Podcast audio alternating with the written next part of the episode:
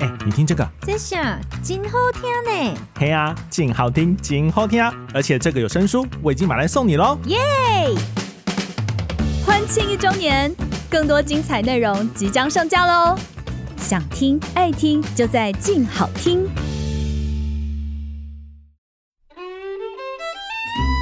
生活是很艰难的，我们每天与现实搏斗，伤痕累累。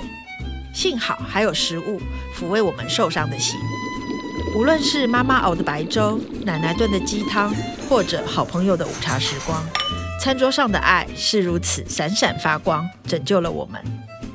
让我们对那些餐桌时光说一声谢谢招待。Hello，各位亲爱的听众朋友，大家好，欢迎收听《谢谢招待》第二季，瞿欣怡与作家友人的餐桌时光。今天邀请到这位来宾，我真的是等他等到望眼欲穿，因为他住在非常非常遥远的意大利。然后我上次在水牛书店跟他相认，说：“天哪，你就是杨富如，我好想认识你哦。”后面俩就相认，然后他就回意大利了。我们就没有约成，可是他最近又回来了，所以我们今天来欢迎从意大利回来的杨富如。Hello，好，听众朋友大家好，嗨，你好，你好，你好。我其实跟馥如是新朋友，嗯，我其实是从脸书上认识你的，这样会有点不敬吗？不会，感觉灵魂上认识很久了，对，灵魂上认识很久了，对。知道馥如是因为我的朋友们，他们就去馥如的意大利团，然后每天都上传，让人发指。你知道，在台湾吃生火腿是这样一片一片的吃，他们是一盘呢，然后 cheese 也是一大盘，就一大盘哦。然后就想说，这些人凭什么我也要去？然后就三级，就是疫情就开始了，真的，真的。而且我看脸书才想到，两年前的今天，我们本来应该要在欧洲，就想去玩。就后来就没去，因为选举投票，然后就没有出去过嘞。到现在沧海桑田的感觉哈。对，就是灵魂都碎了，都没办法去吃生火腿。而且傅如常在脸书贴说，他去意大利的一些小镇吃海鲜。对，我好想吃哦，龙虾 对不对？对，我们已经相约好了，龙 龙虾不见不散。还有那个炸海鲜盘，你知道我前一阵子胆固醇太高，嗯哼，我太太就说：“瞿心怡，这就是海鲜的复仇啊。”这很机车哎、欸，可是意大利人好像不太会管这件事情哎、欸，他们就是先吃了再说，没吃到才是输大。我也是这样觉得，是不是？所以我没有在在意他。那你的人生非常的有趣，所以我还是想问一下，你本来是在辅大学英国文学，对，然后双修德文，嗯、呃，反过来我的。大学的主修是德国文学加英国文学，两个主修，哇，好酷！所以我花了五年的时间才念完大学，但真的很酷哎，德文超难，然后你竟然是德国文学跟英国文学双主修哎，但我超喜欢，好厉害哦！但是德文真的很难，可是这不是最厉害的，你大学毕业以后去当小学老师，当了六年，对。然后你就跑去 Oxford 牛津哎，嗯，你跑去，因为这太厉害了。你是我第一个认识读牛津大学的人，不好意思，真的很厉害。你去牛津大学念了应用语言学，对，这已经很跳痛了嘛。这个还好，对不对？其实还好，算是接过去。因为英国语文学系，它除了念文学之外，它有另外一部分的训练是所谓的语言学跟语言教学。那我原来就是小学老师，所以这个对我来说是有点自然而然，有点理所当然。但下一个我就不懂了，你为什么会跑去意大利念完大脑与认知神经科学的博士？这个其实就是我所谓的五年计划之一啦。就是说，我在大学的时候就对神经语言学很有兴趣。对，神经语言学，大家会听到神经语言学就想把节目关掉吗？我，就听不懂，对我就听不懂。然后我想说，这是乙丁组，这这是甲不是啊？甲组，它其实是比较是医学跟心理学的。他就在研究一个小孩子他怎么样学习语言，或者是一个可能中风啊，或者是他。因为大脑受伤而失去语言能力，怎么再重新学习语言？这样子一个科学哦，对，好像还蛮有趣的，非常。所以它并不是什么医学，然后大脑解剖一类的嘛。是，它是，他是。但你好厉害，可是为什么会去意大利啊？呃，其实、就是、是因为你恋爱了吗？对，就是爱到卡嚓西，就是。嗯，因为我那时候就认识我先生嘛，那我们俩就在海边欢乐的时候认识了。但是受限于我那时候需要去英国念书，需要去牛津，所以我们就做了一年的这个远距恋爱之后，我发现意大利有一个公费奖学金，然后他鼓励外国的学生他来意大利念大脑神经科学。那他那个研究所很有意思，他跟哈佛大学，然后跟一些很有名的美国的这些啊、呃、医院有合作。哇！所以对我就觉得好理想啊，他又给我很高的奖学金，所以我就去申请了。哦，是奖学金。我想说，他家真的好有钱哦。没有，是奖学金，是奖学金。对，好好好。我想说，哇，这富如家真是环境很好。而且那时候我其实去申请的时候，我那时候男朋友现在的先生，他就一直给我浇冷水，他就说你不可能，你又不是医生，因为。大家都知道这个其实要医学背景，像医学背景，你又不是医生，然后你又不是黑手党的女儿，你都没有办法。你也不是政治家的女儿，你应该申请不上。但我就申请上了，在七十个候选人里面，我大概是第二名申请。他们有告诉你为什么吗？因为竞争的人一定很激烈。有，他们有跟我说，因为我的呃研究的主题非常有意思，所以研究主题是。我的研究主题其实是我在想要知道那种同步翻译的人，他在做这个工作的过程十年当中，他的大脑会不会有质量上的改变？欸，这个很有趣耶，是不是？这个很有，因为我真的非常好奇同步翻译，太厉害了，是啊，他们的大脑很厉害。是，是，后来又想研究那些很爱吃的人，大脑会不会因为这种无感的体会特别强烈，所以因而有所改变？这是我新的好奇的部分。哎，这个很不错哎，对啊，我看你的书觉得非常的有趣。然后看到你这背景，想说哇，是个严肃的人吧？可是好像意大利改变你很多，是不是？意大利人对食物的情感和他们的餐桌到底长什么样子？我好期待。意大利人好有爱哦，真的。对，就是说他对朋友很有爱，然后他对食物也非常的有爱，因为。呃，我在意大利念博士班的这个过程，其实我有打零工赚钱，所以你看，这证明我家一点都没有。对，不好意思啦，所以我必须要上山下海去做一些采访。哦，我有看你去采访酒庄什么的。嗯，对，所以我那一段时间认识了很多很多的食物生产者，借由跟他们的互动啊，我发现他们真的就是用灵魂。去制造、去生产他们的食物，不管是做酒的，还是养猪、做火腿的，或是做醋的，每一个人都好有爱。然后呢，对他的。东西啊，日本人说的自慢，真的是非常的骄傲，哦、然后非常的可以跟你从上天下海的解释所有的过程，这样子，好好厉害哦。所以其实呃，我一向的概念就是说，我们刚刚讲到意大利餐桌为什么这么样的迷人呢？我觉得是去到那个国家生活之后，我才了解这件事。就是说，我们在台湾通常对食材的源头是很陌生的。譬如说，我们很爱吃西瓜，我们很爱吃花椰菜，但是我保证你绝对没有看过花椰菜种在田里的样子。对，花椰菜是长在地上还是树上？你看，地上对不对？所以就是这一点。啊，花椰菜我认识，我住在花莲的时候，是我们旁边有一个田。对，有卖菜是，然后我就跟他说我要买菜，他就说你要买什么？因为那长桌上那天正好没有放菜，是，我就说随便当季的，他就拿了一个镰刀给我，进到田里，进到田里去割，所以我那是人生第一次看到是。花椰菜长在土里。可是，一般在台北或者是在城市里面的消费者，他都是去超市买菜，他从来不知道什么季节有什么菜，对，然后那个菜是怎么样被种大的。所以这件事情呢，就给我很大的冲击。因为在意大利啊，我有一次有一年冬天很不冷，因为我在意大利买菜都是去一个 market，那个 farmers market、啊、叫农夫市集，就是菜场吗？不是，是农夫他自己那一天收了，他就来摆摊，就可以买，就像台湾的小农市集现在流行。对，对，对，对，所以那一年冬天很不冷，那我有一个固定买菜的农夫，我就跟他说我很想吃花椰菜，然后呢，你有没有花椰菜卖给我？那是一个冬天嘛，他就跟我说：“你有没有发现今年的冬天很不冷？”我说：“对呀。”他说：“那你为什么还要吃花椰菜？不冷的冬天就没有花椰菜。”好，他跟他这样跟我说。哦、那我又反问他啦，因为我好奇嘛。我如果去超市，那个超市每一个季节都有很大很绿的花椰菜啊，啊啊我就跟他说：“哎，那超市为什么有花椰菜？”他马上说一句话，让我吓得。我都醒了，他说：“这下你怕了吗？难道你不怕吗？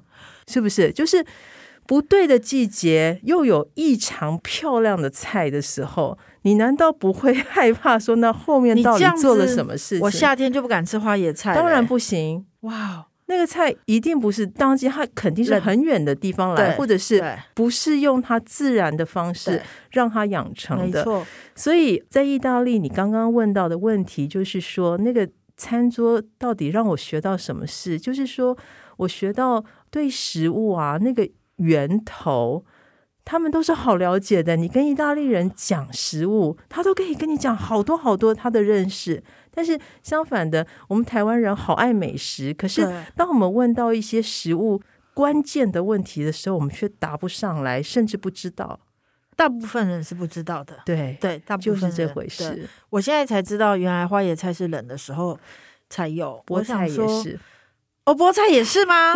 对，我知道茼蒿菜只有冬天才有。对。然后呃，芒果只有夏天，然后现在不是一年四季都可以吃到某一些水果跟，就很怪嘛。我都一直在想说，千万不要让我在夏天吃到茼蒿，冬天吃到芒果，因为这样太奇怪了。对，可我只认识这两个菜的季节。可是它其实就是这是有两件事嘛，一个是当然是健康的问题，然后另外一个是像小猫说的是期待的心情。当这个东西你一年只能吃到一次，所以你在寂寞的时候，你就会觉得特别的珍惜，因为你要。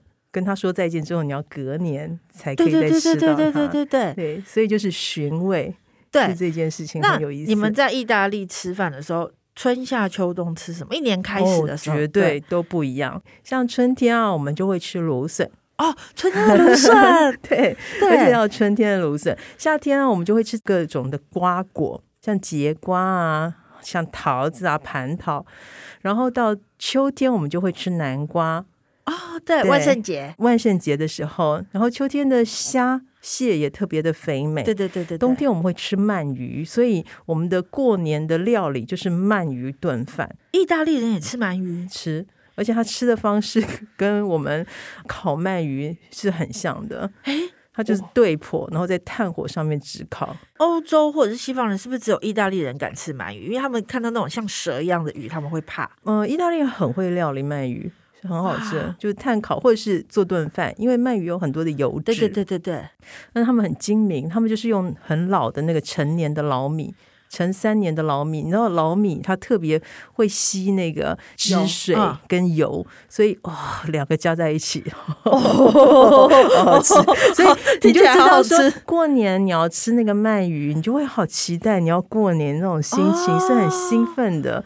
对对，那你觉得意大利的食物有带给你一些改变吗？我看到你有一本书叫做《不是每个甜甜圈都有洞》，对，里面有提到一个那个你的意大利先生叫豆豆吗？我要怎么叫他？你都你在脸书说他是豆豆啊？我先生他其实是有学名的，因为我的外甥们看他都脸圆圆的，所以他们从小就叫他豆豆，uncle 豆豆这样子。哦，对，所以后来大家也就跟着一起叫。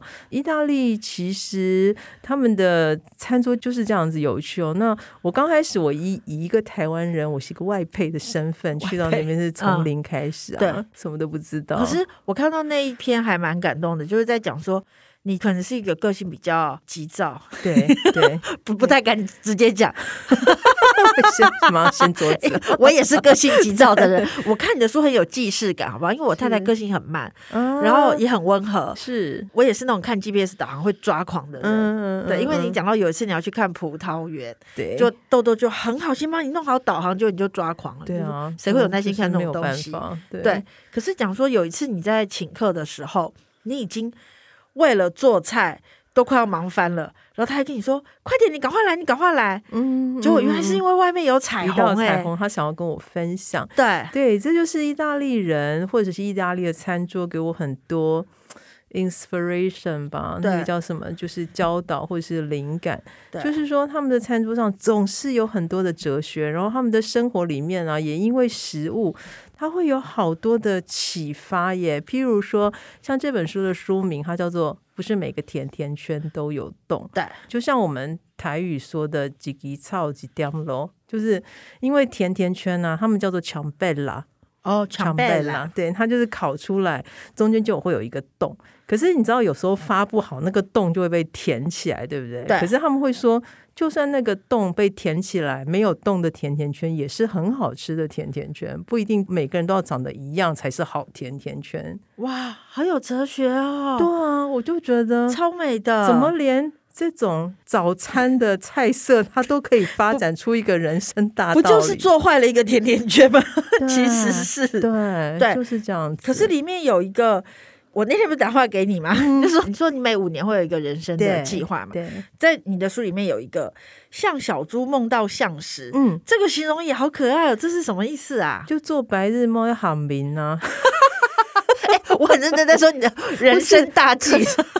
可是他这个是很正面的，就是说小猪他最喜欢的食物就是象食，因为呢，在欧洲西班牙有伊比利猪，对对对，然后呢，意大利有帕马火腿，他们的火腿为什么好吃呢？那个猪不是工业养起来吃饲料大的猪，他们都是跑山的。然后呢，吃那种野草啊，吃那个象食的猪，因为那个就是猪它最喜欢的食物。所以每一个人的人生都有他生来最喜欢的东西。所以小猪他做梦就梦到橡实，他就往他最喜欢的那个目标前进。虽然是做白日梦，可是你知道，傻人的白日梦也是充满志向，充满就是自己的愿望、愿景的。对，所以。我觉得好甜美，我很喜欢这一句。可是我好糟糕哦！为什么？你刚才在讲那个梦想，什么小猪在山里面跑，然后吃橡实。我想说，哇塞，那个火腿一定很好吃，真的是很有既视感的一件事。就是说，我们先去吃了那个火腿，然后他就说，哇，这个火腿怎么怎么会这么好吃？哈，那我们就早上去看人家怎么做火腿，之后下午呢就去。爬山，去山里面看那个小猪。总而言之，大家在爬山的时候呢，好多同行的朋友就说：“我终于知道那个火腿为什么会很好吃，因为 爬山就要冲，就是你的肌肉要一直用力，然后难怪那个火腿充满了肌红素，它那个颜色是很深红的，然后。”哇，又很甜美，然后吃起来又有一点点那种榛果的味道。他看到之后，然后又亲身体验，他终于知道说：“哦，这个食物真的是得来不易。”而且呢，你会发现那些职人他尽其所能把这个食物做到最大的展现的时候，你就觉得这个就是所谓的天赋，就是说天生应该要做这件事情。然后我好喜欢这件事情，小苏梦到橡实，对不对？然后我就尽我的所能去做。然后把它做到极限，让吃的人也很高兴，你的天赋就达成了。对，可是你在书里面有另外一句话，我也非常的喜欢，因为我是个热爱做菜、热爱热爱美食的。可是有一句话我很喜欢，你写说厨房的意义比吃更多。嗯，厨房是一首诗。对，这是什么？我觉得超美的。因为诗哈，通常一个字或是一个词，它里面就有很大的意义，对不对？意大利人很好玩哦。我在意大利的时候呢，嗯，就是我们一起旅行的朋友，我也会带大家去参观修道院。大家会想说，哦，修道院是要去那个像去庙里面打尖这样吗？其实不是，喝酒吧？也，哎，对，就是说，意大利的修道院是怎么一回事呢？我们现在在意大利吃的很多的菜，其实就是修道院的菜。为什么说它是修道院的菜呢？因为修道院呢，其实它一直以来，他们都用很有限的食材，然后发展出最大的美味。它有时候可能很轻松，对不对？它没有什么太多高档的食材，可是它只要是当季吃，然后呢，它先采先吃，或者是它吃不完，它就把它做成果酱，酿成酒，或者是做成药草茶。哇，你知道他那个其实呢，食疗就是药疗，他那整个概念呢，就带到了意大利的餐桌上面呢。所以我觉得他实在是太迷人了。为什么厨房不只是做菜，它是一首诗？就是因为我们通常在讲药，你就会想到药丸很难吃，然后苦苦的。可是意大利人他。讲到药哦，有一次我先生这个故事我一直印象好深刻。我们俩去餐厅吃饭，然后菜单来啊，我先生就好高兴，他就说我要吃一道菜，就是那个意大利面饺，然后佐的是药方酱汁。我就是帮他翻译成中文了，药方酱汁。我想说，哎呦，那个什么药方酱汁，好像讲什么顶爆这样子哈。后来呢，我才发现那个所谓的药方酱汁，它就是用很多香草植物去把它调成那个酱汁，跟橄榄油跟一些柠檬这样，超好吃，一定超好吃的啊，超好吃。然后这件事情就给我很大的震撼，我就在想说，诶，我们为什么想到的药都是化学？对，对不对？都是化学，那苦苦的。可是对意大利人来讲，他们有一个俗语说：“好的医生就是半个厨师，或者是好的厨师就是半个医生。”哇！你只要每一天吃的很健康，你是不是身体就会好？对对对。对对对，然后呢，有时候我们可能有一个小病不太舒服，你是不是吃了好的东西，你就哎，好像就又好起来？必须的，必须的。是，所以他们其实很少真的去吃那个药，哦、而是在日常的吃饭里面，他去实践健康。哦，所以为什么他们讲说哦，厨房其实就像一首诗，因为诗啊，它的语言不是那么直白的，可是。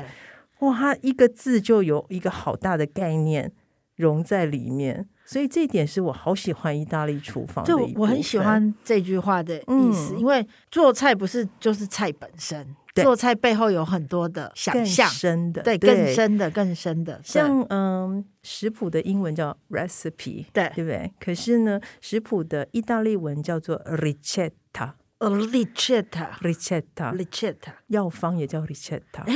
同一个字，好有趣哦，很有趣，真的，你就是好好的吃饭，那个就是良药，而且是美味的药，可以带来健康。我每次在卤东西的时候，我都觉得我很像女巫，就是这边加一点什么，那边加一点什么，然后它就咕噜咕噜咕噜，你就搅一搅，搅一搅，说每次这样弄，我就超开心的啊。这就是复方的概念，复方，OK。因为，嗯、呃，我有一个很好的朋友，他有一。农夫朋友，他有一个园子，他的园子有一半是种橄榄，一半是种葡萄。你在意大利到处看哦，他们很喜欢把橄榄跟葡萄种在一起。为什么？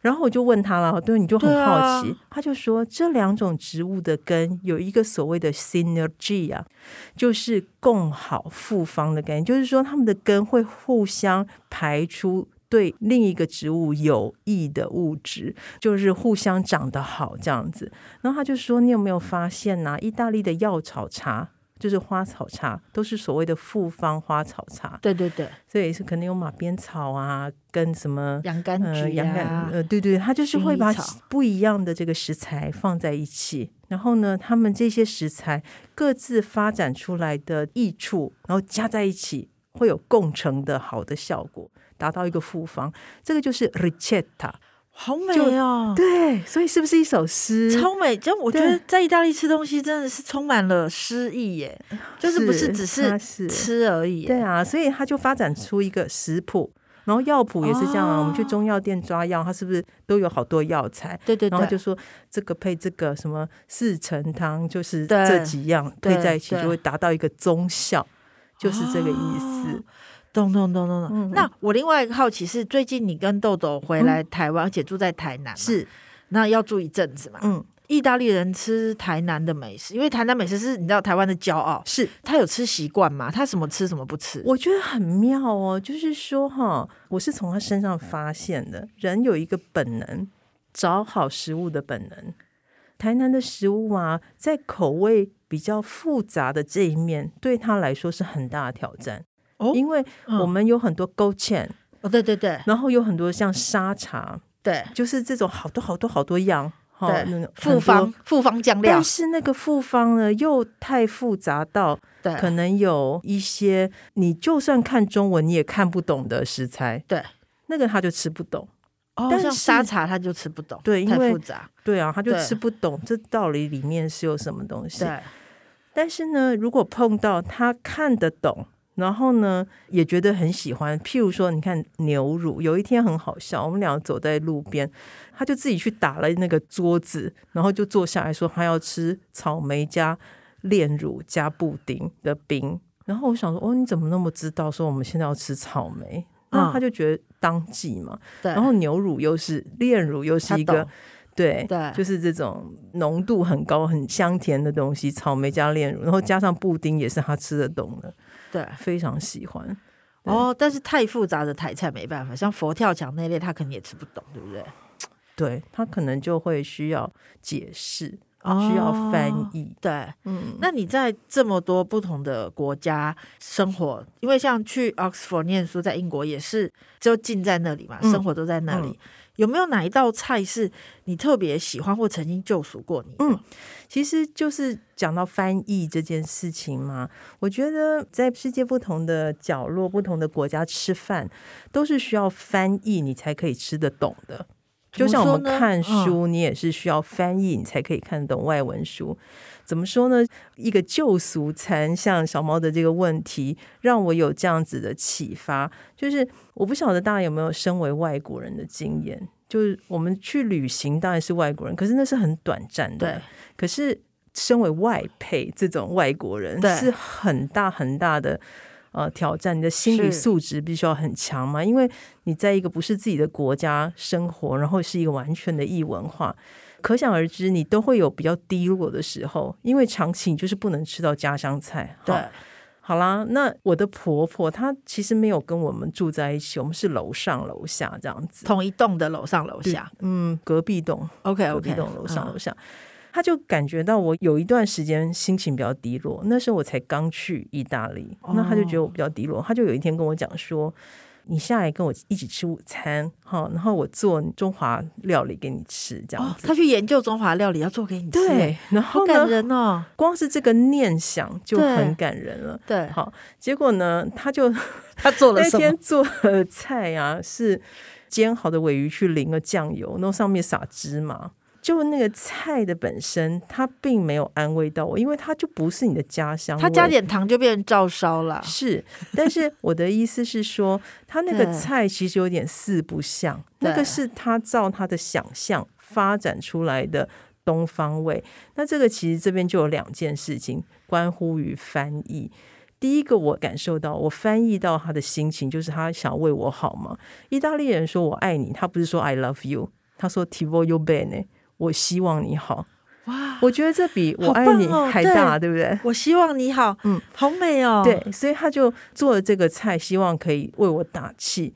可是那个菜本身它是翻译错了，就是说，哦，我们并没有 这样子的元素跟组合。对，所以那个中餐其实给我很大的。救赎嘛，因为我觉得我在异乡，我的婆婆这样子疼爱我，我当然很高兴。但是她也给我一个很大的体验，一个启发，就是说要吃懂外国菜，真的是需要翻译的。对，就不是说酱油加下去，或者酱油有煎 芝麻，或是煎一煎就可以的。对，可是那个心意好珍贵哦，啊、我觉得就是深深的被爱着。是啊，是啊，对，而且他是用食物，所以就算他再难吃，我都把它吃光，一定要吃完，而且 还会眼眶含泪的把它吃完，因为太高兴了。就是因为我真的觉得我，我我以前，因为我以前也常常旅行，然后我有一次过年的时候，嗯、我表姐是外交部的人，她外派到中南美洲，然后我就跟她说很辛苦哦。一个人在国外过年，他就很难过，他就哭，他就说：“哇，只有你了解我的心情。嗯”嗯、我说：“我知道啊，因为一直在异乡，其实是很孤单的，然后吃不到真正什么好吃的中国。就算在意大利，你还是会想念台菜啊。对，那是两回事。对对。可是最后我要讲，你收集了五十个意大利跟美食有关的俗谚里面，那最后一句要送给大家：是用力活，用力活，生命是一场饗宴，只有傻子会饿死。对。”这才太棒了！这句话是啊，就是说你也不要想太多，你就是用力去享受你眼前的每一秒就好了。因为为什么会有这句俗谚？是有一回我在一个米兰的博物馆里面，我看到那个门上哈，然后它是用木雕哦，有一个骷髅头，然后那个骷髅头呢，他就拿了一个像是标语一样的东西，它上面写说：“生命不在于它的长度。”只有活了，你才知道它有多长，这样子。对，我很喜欢那句，我把它画线画下来，就好喜欢。对，所以真的要用力活，用力活，然后好好的吃。对、啊，然后好好的享受上天赏给我们的各种的美食。尤其这两年疫情，大家感受应该特别的深刻。哦。对，所以就是要好好珍惜每一餐饭。今天非常非常的谢谢馥如来上我们的节目，也非常感谢各位的收听，请持续锁定由静好听制作播出的《谢谢招待》第二季，曲心怡与作家友人的餐桌时光。我们下次见，拜拜，谢谢。想听爱听。就在静好听。